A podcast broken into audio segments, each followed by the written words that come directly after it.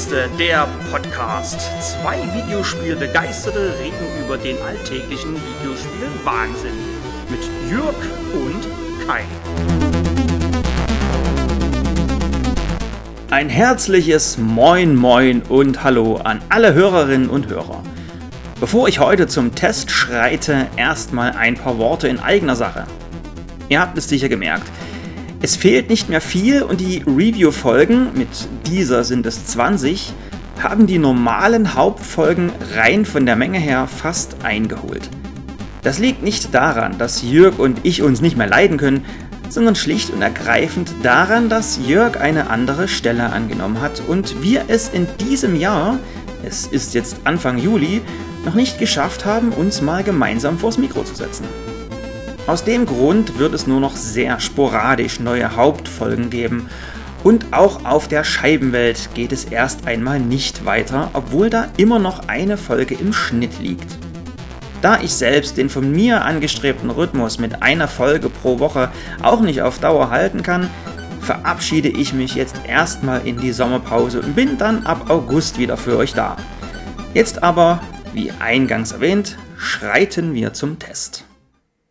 Und wir schreiten wirklich, also Schritt für Schritt. Denn ich nehme euch heute mit in den Arx Vaporum, einen dunklen Turm, den man Stockwerk für Stockwerk erforscht und dabei tödlichen Fallen und gemeinen Gegnern ausweicht. Vaporum, so der Name des Spiels, ist ein felderbasierter Dungeon Crawler. Ihr fragt euch, was das ist? Nun, Dungeon Crawler sind Rollenspiele, bei denen man heutzutage meist aus der Ego-Perspektive, labyrinthartige Gewölbe erkundet und sich derer mannigfaltiger Fauna erwehrt. Diese Gewölbe sind gespickt mit Fallen, tödlichen Fallgruben, Schalterrätseln und Teleportern. Und ihr erkundet diese je nach Spiel entweder allein oder als Gruppe. Ein weiterer Punkt ist der Aufbau der Gewölbe, denn die kann man, wenn man es denn möchte, auf Karo-Papier übertragen, denn ihre Karten sind felderbasiert. Man kann sich also nicht frei bewegen, sondern zieht schrittweise von Feld zu Feld. Stellt es euch einfach als riesengroßes Schachbrett vor, bei dem jemand kleine Mauern und Türen aufgestellt hat. Aber anders als beim Schach zieht er nicht rundenweise, sondern in Echtzeit. Klassische Vertreter sind zum Beispiel Stone Keep von 1995 und das erste Lands of Lore. Meine Liebe zu den Dungeon Crawlern kam aber erst viel später, auch wenn ich mich vor über 20 Jahren tatsächlich mal an Stonekeep versucht hatte, war es das 2012 erschienene Legend of Grimrock, was mich in seinen Bann gezogen hatte. Und nach vielen eher fragwürdigen Ausflügen auf der PlayStation Vita ist es nun Vaporum aus dem Jahr 2017.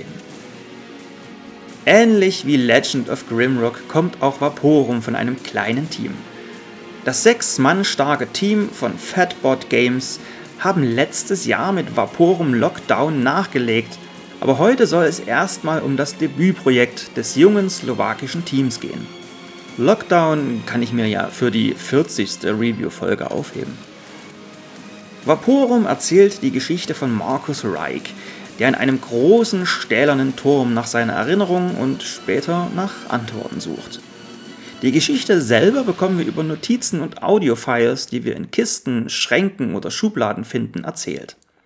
Unser Held bleibt dabei glücklicherweise nicht stumm, sondern kommentiert auch mal ein Audiofile oder die Welt selbst. Early this morning, I met Lucy Page on the balcony again. She was so nervous, constantly looking around, as if she was afraid that somebody might have overheard what she was about to whisper to me. Man, what whining! Laura this, Laura that. She's inexperienced, she's neglectful, she's evil. What's wrong with this old hag? Laura is a bright, outstanding scientist. She understands the project's priorities, and unlike some others, she's willing to make sacrifices. Everybody should. Progress can't be stopped. Little worm this guy is. I remember him, a young brown nose from a small island imbued with Bureau ideology. Still, at least he took a shine to Laura, apparently. Der stählerne Turm, im Spiel Arx Vaporum genannt, ist über einem Meteoriten erbaut, der tief auf dem Meeresgrund liegt und der eine mysteriöse Substanz absondert, die von den Ingenieuren und Wissenschaftlern im Turm Fumium getauft wurde. Ihr merkt schon, Vaporum überrascht hier mit seinem Setting, denn anders als in vielen anderen Vertretern des Genres betreten wir hier eine Steampunk-Welt. Metallene Wände, dicke Rohre an Wänden oder Decken, große Kolben, die sich schnaufend auf und ab bewegen und riesige Zahnräder, die hörbar ineinander greifen. Die Welt ist eine der großen Stärken von Vaporum, was auch am hervorragenden Sounddesign liegt.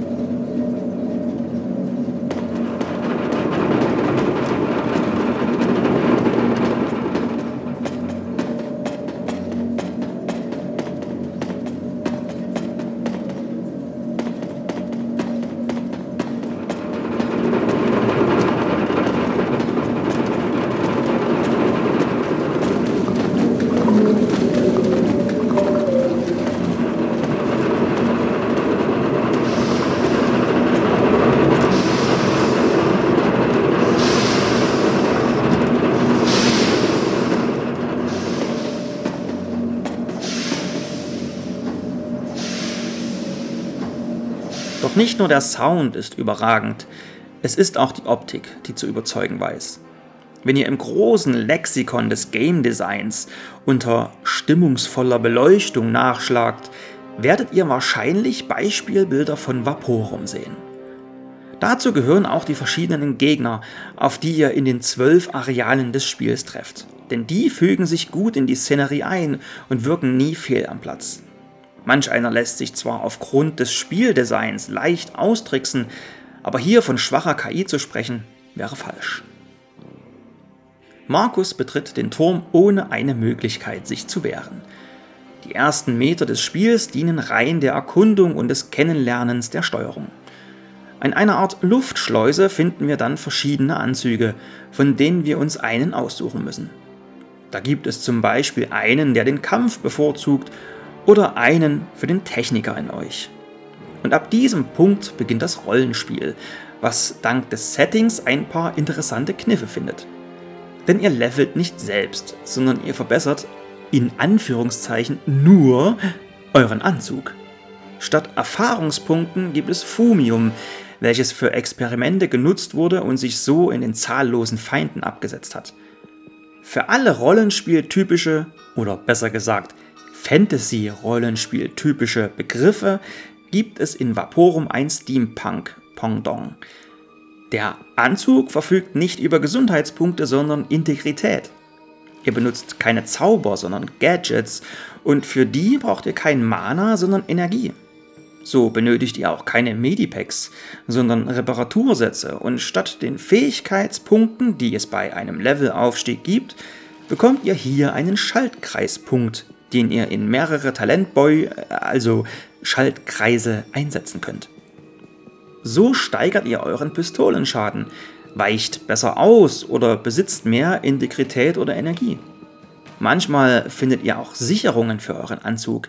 Eine Kampfsicherung verbessert zum Beispiel eure Gefechtsfähigkeiten, wodurch schlicht und ergreifend euer Kampfwert steigt, ihr also standardmäßig mehr Schaden macht. Das Spiel läuft die ganze Zeit in Echtzeit ab. Ihr seid also nicht mit euren Gegnern abwechselnd an der Reihe, sondern die kommen, wenn ihr nichts macht, trotzdem Stück für Stück auf euch zu. Allerdings gibt euch das Spiel zwei mächtige Freunde an die Hand. Keine Freunde im klassischen Sinn wohlgemerkt, denn Markus ist allein unterwegs. Dafür bekommt der Spieler eine taktische Pausenfunktion spendiert. Ein Tastendruck und das Spielgeschehen friert ein und läuft nur dann weiter, wenn ihr euch bewegt.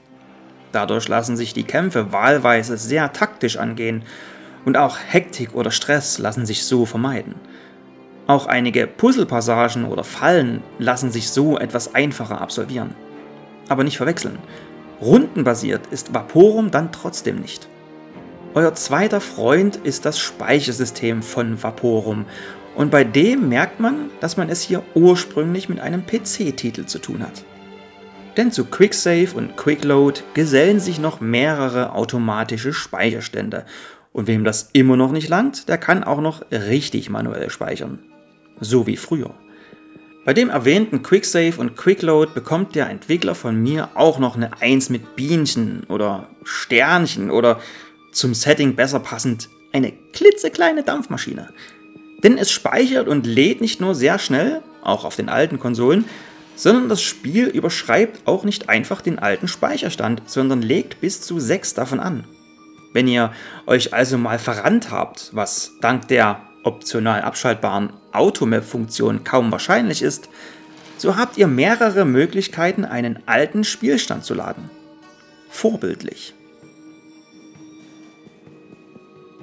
Ihr habt es sicher erraten. Ich habe Vaporum nicht auf dem PC gespielt, sondern habe mich sowohl auf der Xbox One als auch auf der Xbox Series X durch den Turm geschlagen.